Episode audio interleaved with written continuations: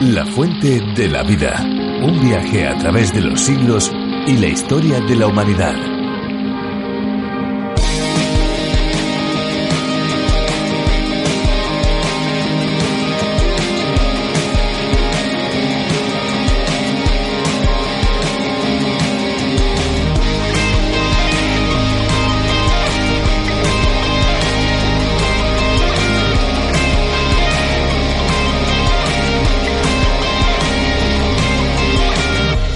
Se llaman aguas termales a las aguas minerales que salen del suelo con más de 5 grados centígrados que la temperatura superficial.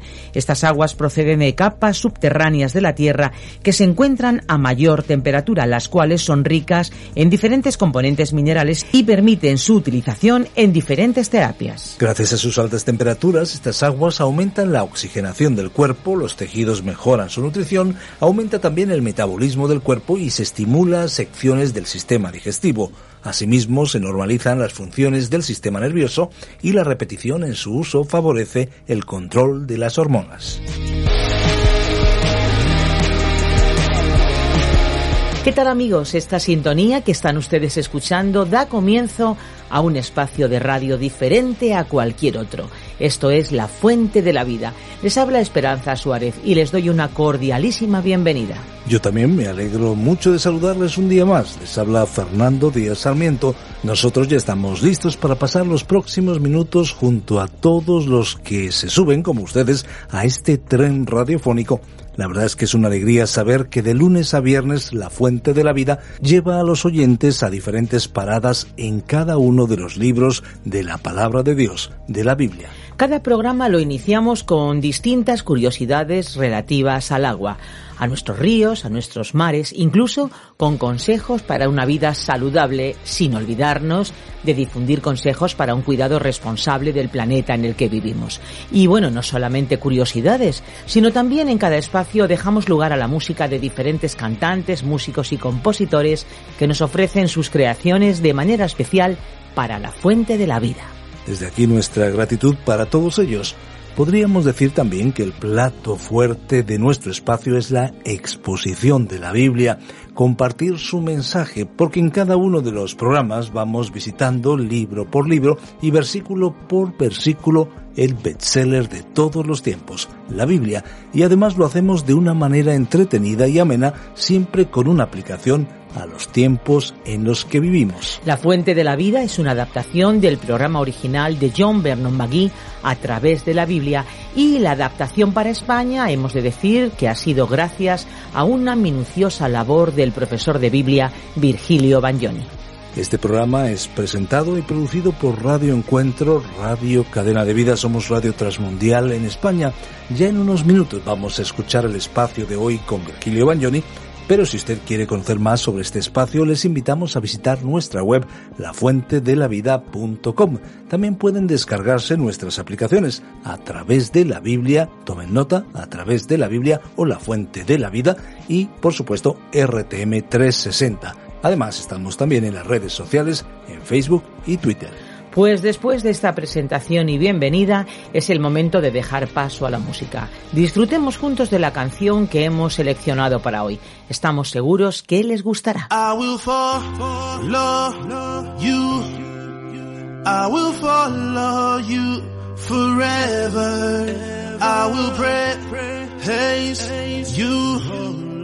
I will praise you like no other. I will let you be. I will let you be my guide. I will rescue them. I will rescue them who suffer. Yeah. Some people just live their lives without knowing about what they do. Oh no, you think that you're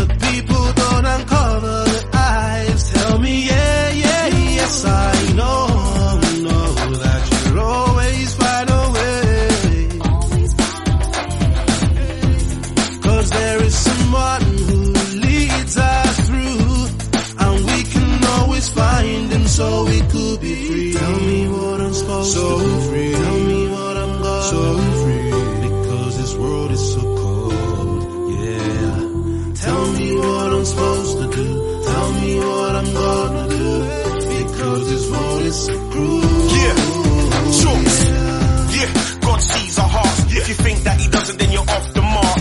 Critics go ahead, you can pick it apart. This in my art, cause we ain't thinking the charts minor. Cause with us, it's all about the message.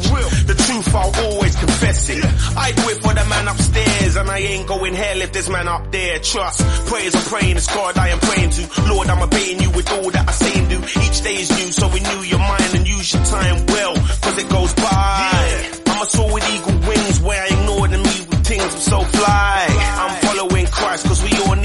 in life, that's So we why.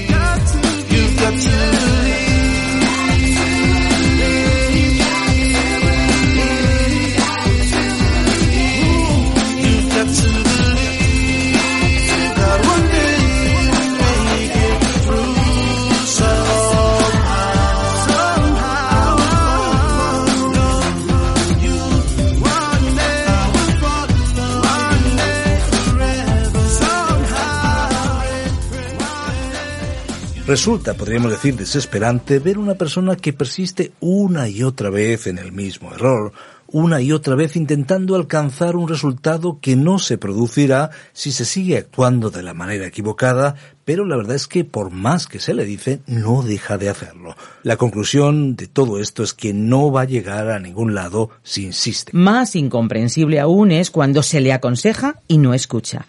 Quizá estamos pensando en personas así, pero ¿se ha parado a pensar en la cantidad de veces que también nosotros tropezamos dos, tres o hasta incluso diez veces en la misma piedra? Pues esta es ni más ni menos que la consecuencia de actuar sin sabiduría. De la sabiduría hablamos y concretamente de la sabiduría de Dios es de lo que habla Salomón, el autor de Eclesiastés, en los capítulos 7 y 8 de este libro. Entramos ya en la segunda mitad de un interesante documento, parte del libro de los libros en el que avanzamos. Recordamos, Esperanza, nuestra vía de comunicación para los amigos que nos están escuchando. Pues sí, se las vamos a dar al finalizar la reflexión, pero antes tomen nota de nuestro WhatsApp 601 20 32 65.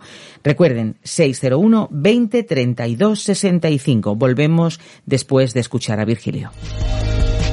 La fuente de la vida.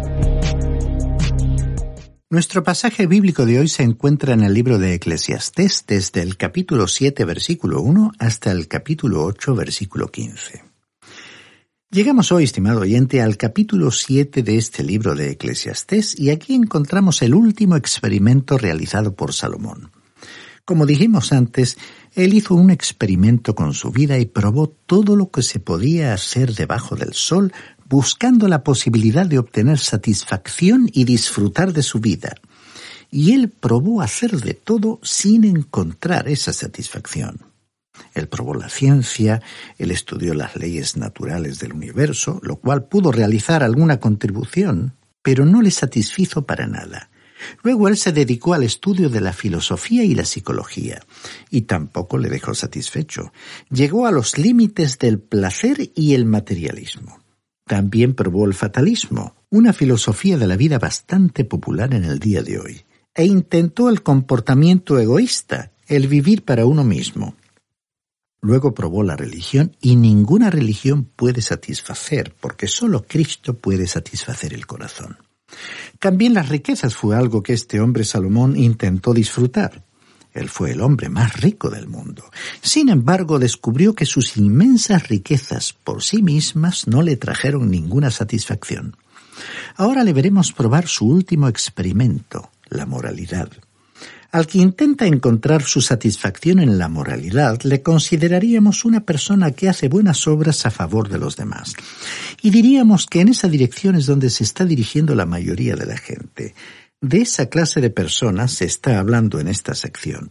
Leamos entonces el primer versículo de este capítulo 7 de Eclesiastés que nos presenta a Salomón buscando la satisfacción en la moralidad, la buena vida. Mejor es la buena fama que el buen perfume, y mejor el día de la muerte que el día del nacimiento. Por cierto, esto es verdad.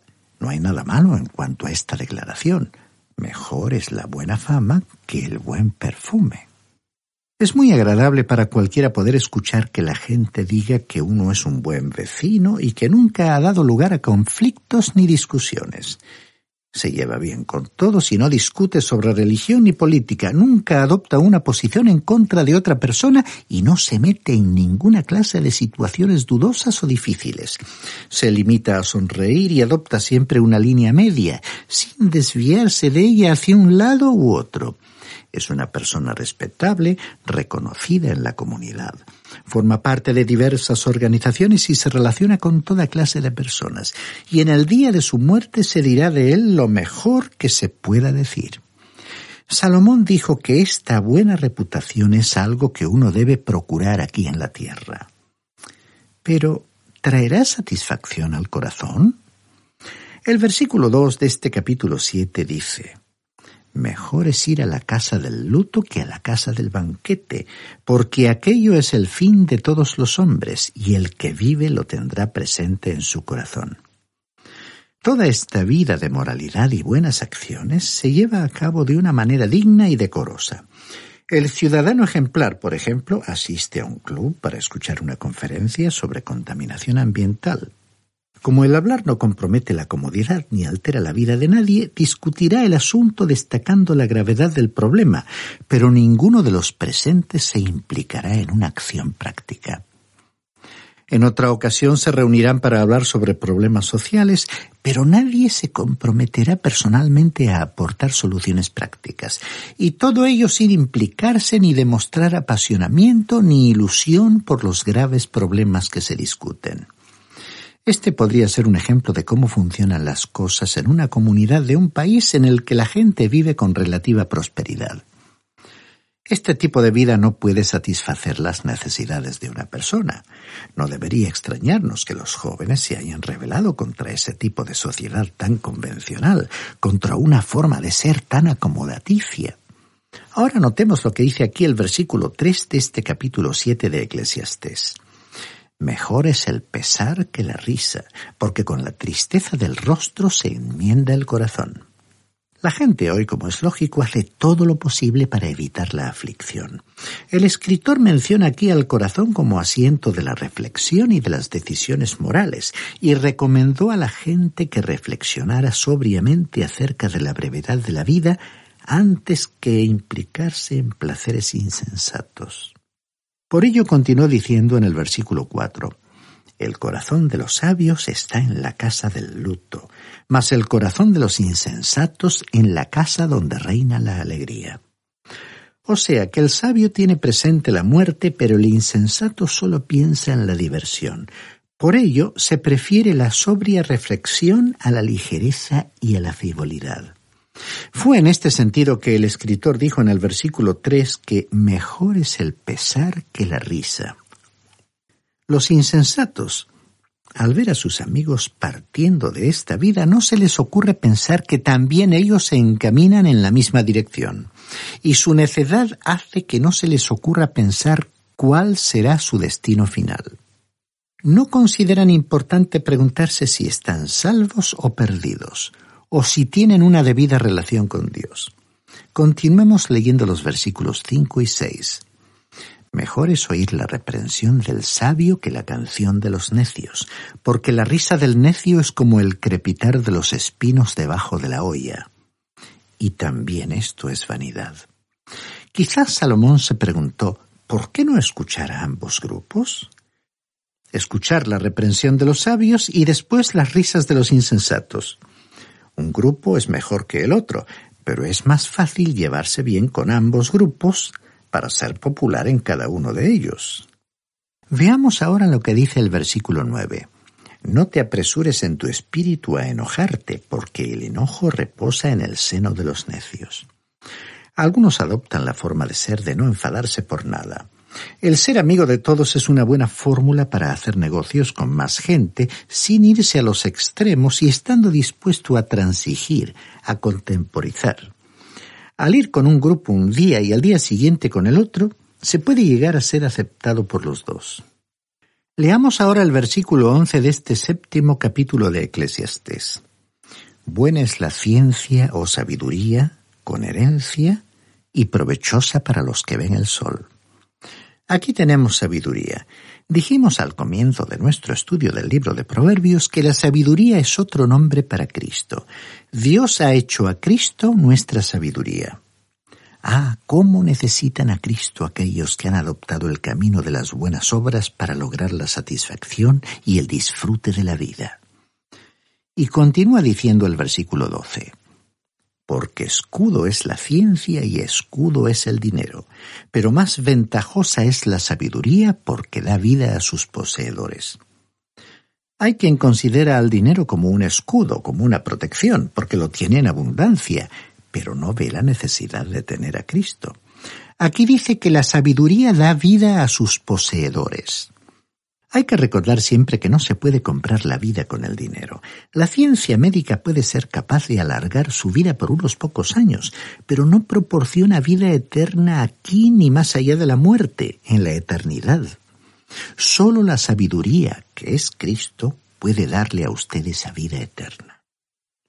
Ahora, pasando al versículo 21 de este capítulo 7 de Eclesiastés, leemos Tampoco apliques tu corazón a todas las cosas que se dicen para que no oigas a tu siervo cuando habla mal de ti. Aquí se le aconseja que no se perturbe cuando le lleguen noticias de que alguien que le conoce bien a usted dice que usted es una mala persona. Si adopta una posición intermedia y moderada, a la larga la comunidad le aplaudirá. Estimado oyente, buscar satisfacción en la vida simplemente realizando buenas obras equivale a vivir como un vegetal, no como un ser humano. Hay muchos jóvenes que se han rebelado contra ese espíritu acomodaticio y frente a la hipocresía de vivir una vida durante la semana y otra diferente, de apariencias, el domingo. Y muchos están viniendo a tener un encuentro con Cristo. A pesar de su juventud, han probado todo lo que la vida puede ofrecer y en muchos casos no han encontrado a Cristo en sus hogares, aunque sus padres profesaban un cristianismo de formas, aunque asistieran el domingo a la iglesia. Se dieron cuenta de que faltaba algo importante en el ambiente en que se movían. Han visto de cerca la hipocresía, la vaciedad de vida de los que pretenden ser moralistas, escudándose en sus buenas obras. Creemos que resulta más fácil ganar a un ateo que a un hipócrita asistente a una iglesia. El ateo puede responder cuando escuche el Evangelio por primera vez, pero el que asiste a la iglesia por conveniencia ya ha escuchado el Evangelio una y otra vez y se ha endurecido e insensibilizado ante el mensaje de Cristo. Y ello constituye una tragedia. Y ahora llegamos al capítulo 8 de Eclesiastés. En este capítulo se continúa hablando del hombre tibio que no se entusiasma con nada. Su carácter puede describirse como ni frío ni caliente. Dice que está viviendo de acuerdo con la regla de oro, pero no parece tener ninguna idea sobre qué es la regla de oro ni lo que ésta requiere. Salomón observó que no parecía haber mucha diferencia entre el malvado y el justo. Vamos pues a destacar los puntos más sobresalientes de este capítulo. El primer versículo del capítulo 8 de Eclesiastés dice, ¿Quién como el sabio? ¿Quién como el que sabe interpretar las cosas? La sabiduría del hombre ilumina su rostro y cambia la tosquedad de su semblante. Solo Cristo, que es la verdadera sabiduría, puede cambiar la vida de una persona. Él puede llegar a una vida y traerle emoción, alegría y paz. Él puede hoy proporcionarnos todas las cosas necesarias para librarnos de vivir una existencia mediocre. Luego, los dos versículos siguientes, los versículos 2 y 3, dicen, Te aconsejo que guardes el mandamiento del rey por el juramento que pronunciaste delante de Dios. No te apresures a irte de su presencia, ni en cosa mala persistas, porque Él hará todo lo que quiera. Él estaba diciendo, cuidado con lo que haces, no te metas en problemas. Y el versículo 4 añade, pues la palabra del rey es soberana y nadie le dirá, ¿qué haces? Ahora el rey podía adoptar una postura a favor de lo que creía porque tenía la libertad de hacerlo. Estimado oyente, ¿por qué no actuar como un rey con esa libertad y tomar la decisión de venir a Cristo? En cierta ocasión le preguntaron a un joven rebelde que por su apariencia iba contra todo convencionalismo. ¿Por qué has adoptado un estilo de vida como este? ¿Por qué vas vestido de esa manera? Y él contestó, bueno, yo quiero libertad, quiero ser libre, yo quiero vivir como me plazca. Entonces le preguntamos, si tú cambiaras tu forma de vestir y luego regresaras a tu grupo de amigos, ¿te aceptarían? Él pensó por un momento y respondió, creo que no me aceptarían. Y le dijimos, entonces tú no tienes mucha libertad, ¿verdad? Tienes que seguir las reglas que te dicta esa gente. Y aparentemente, estimado oyente, así es. Muchos jóvenes creen que deben tener la aprobación de su grupo, así que verdaderamente no saben lo que es la libertad. Muchos de ellos beben excesivamente o toman drogas por ninguna otra razón que la de ser aceptados por su círculo. Otra persona también le formuló al mencionado joven otra pregunta. Mira, ¿crees que yo no tengo libertad porque me he visto de esta manera? Bueno, dijo el joven, sí, yo diría eso. Entonces la otra persona le dijo, bueno, yo tengo una libertad que tú no tienes en el presente. Yo no tengo por qué vestirme de esta manera todo el tiempo. Puedo vestirme de la forma que me apetezca y así lo hago. No tengo que someterme a un modelo o estilo obligatorio, así que tengo esa libertad. Y entonces la persona conocida nuestra continuó diciéndole, Tú y yo estamos viviendo en un mundo que se encuentra en rebelión contra Dios. La humanidad va orientada en esa dirección, pero yo puedo inclinarme ante el Señor Jesucristo, puedo llamarle mi Señor y mi Salvador, y esta es la verdadera libertad. Yo no sigo la dirección de la multitud, de la mayoría. He hecho mi propia elección. Si tú quieres una libertad auténtica, no una imitación, ven a Cristo. Él mismo dijo en el Evangelio de Juan, capítulo 8, versículo 36. Así que si el Hijo os liberta, seréis verdaderamente libres. Hasta aquí la cita de la conversación. Y es así que es la libertad genuina y eterna. Esa es, estimado oyente, la libertad que usted también puede tener.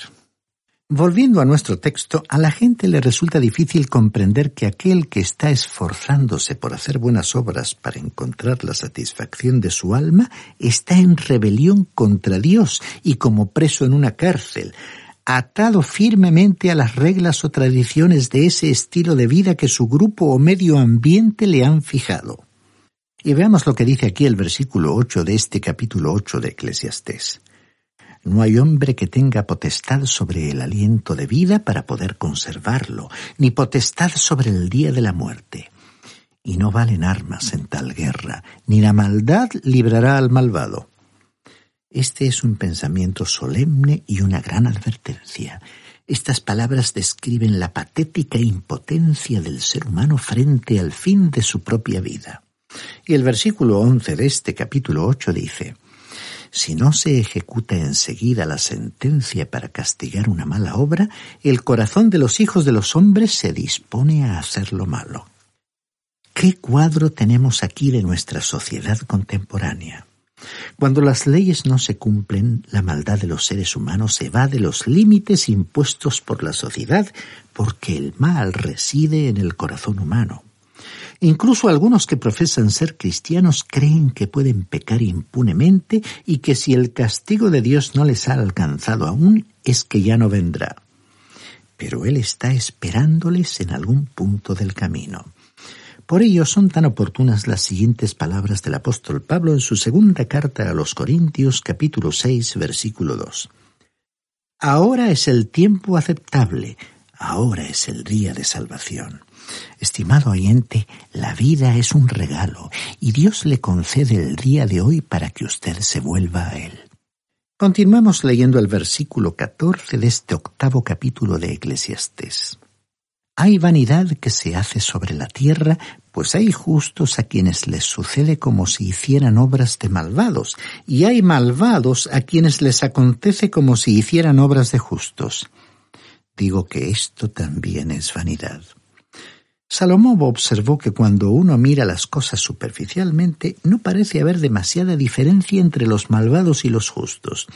Parece que da igual si uno es malvado o justo, porque ambos terminan de la misma manera. Y el versículo 15 dice, Por tanto, alabé yo la alegría, pues no tiene el hombre más bien debajo del sol que comer, beber y alegrarse y que esto le quede de su trabajo los días de su vida que Dios le concede debajo del sol. Y este hombre finaliza expresándose de esta manera. Comamos y bebamos, porque mañana moriremos. Como dice la frase citada en la primera carta a los Corintios capítulo 15 versículo 32. La conclusión es que lo mejor que uno puede hacer es disfrutar de la vida y del trabajo en los días de vida que Dios le da en este mundo. Estimado oyente, esa es la filosofía de la vida más triste, vacía e inútil que cualquier persona pueda tener.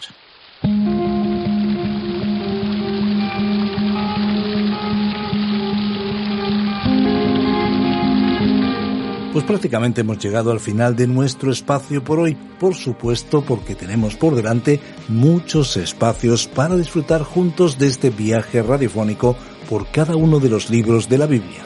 Recuerden, amigos, que si desean volver a escuchar este espacio o tal vez alguno de los programas anteriores, lo pueden hacer en nuestra web lafuentedelavida.com o bien en la aplicación La Fuente de la Vida, que también la pueden encontrar con el nombre A través de la Biblia. Recuerden que tenemos vías de comunicación para que estén en contacto con nosotros. Nuestro deseo es que cualquier persona en cualquier lugar y en cualquier momento puedan tener acceso fácil y eficaz a través del ordenador o del teléfono móvil a la amplia gama de recursos digitales cristianos en el idioma que cada cual entienda. Es importante entender el idioma, desde luego, pero sobre todo nosotros queremos utilizar el idioma del corazón, ese que cualquier ser humano entiende. Así que muchas gracias por haber permanecido a nuestro lado. Y no se olviden de nuestros teléfonos. El WhatsApp es el 601 20 32 65 y el fijo el 91 422 05 24. Recuerden que si llaman desde fuera de España deben pulsar el prefijo más 34. Y recuerden también nuestra dirección electrónica info arroba lafuentedelavida.com.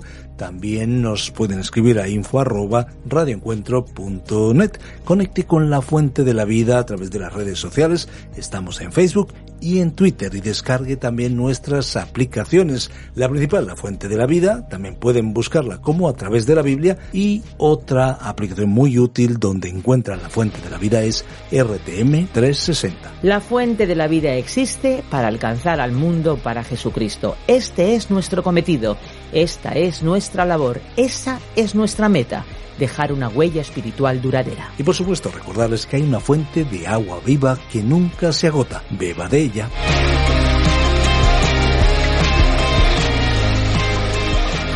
Este ha sido un programa de Radio Transmundial producido por Radio Encuentro, Radio Cadena de Vida.